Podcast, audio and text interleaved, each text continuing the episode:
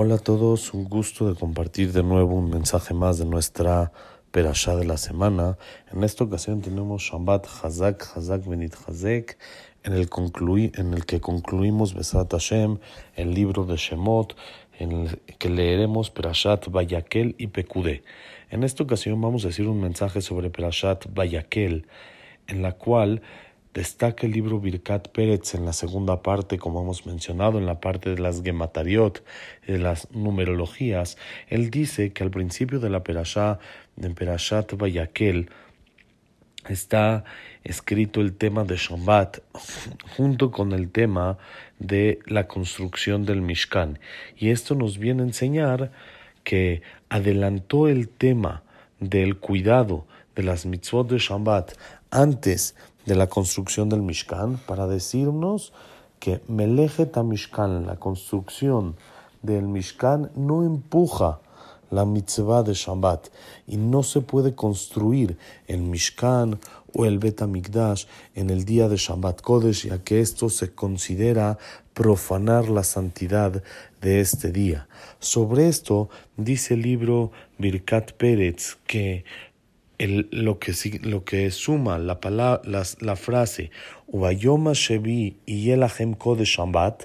que es la frase con la que está escrito Shambat en nuestra perashá en el Perek 35 Pasuk Bet, suma 1867 exactamente. Esto es la misma numerología, idéntica, increíble, a la frase en Melechet Mishkan Doha Shambat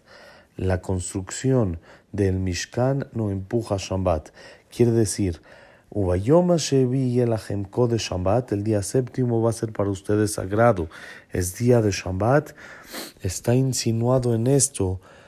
en la numerología 1867, que en Melechet Mishkan Dohe Shabbat, que la construcción del Mishkan no empuja Shabbat. Lo que tenemos que aprender de acá es la importancia, la grandeza del día de Shabbat, la importancia a tal grado que estamos hablando de que se va a construir el Mishkan, que vamos a hacer Melejet Mishkan, la construcción del Mishkan, por medio de esto vamos a hacer que pose la Shejinah dentro de nosotros, que haya la eh, divinidad y la Shejinah misma esté dentro del pueblo de Israel, como sabemos y hemos explicado durante, hemos estudiado durante Perashat Terumah, Tetzabé, ahorita Bayakel y Pekudé, la importancia de tener un Mishkan o un Betamigdash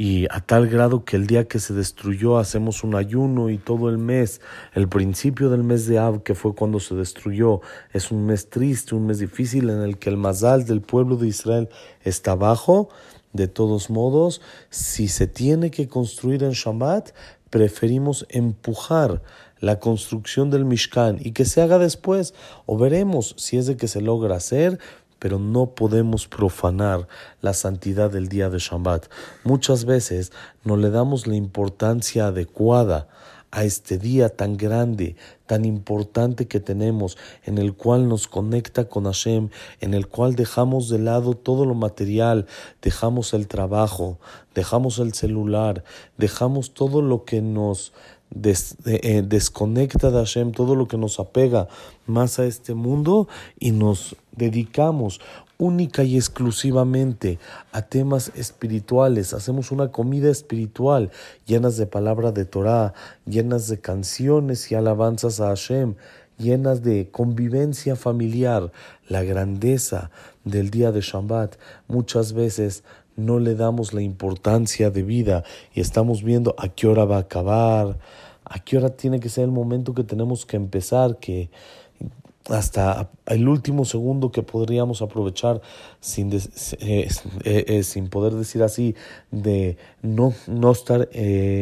involucrados o teniendo que ver con Shabbat. Y esto nos enseña la Torah. Es un día muy, muy importante el Shabbat, que aunque tendríamos que construir el Mishkan, el Bet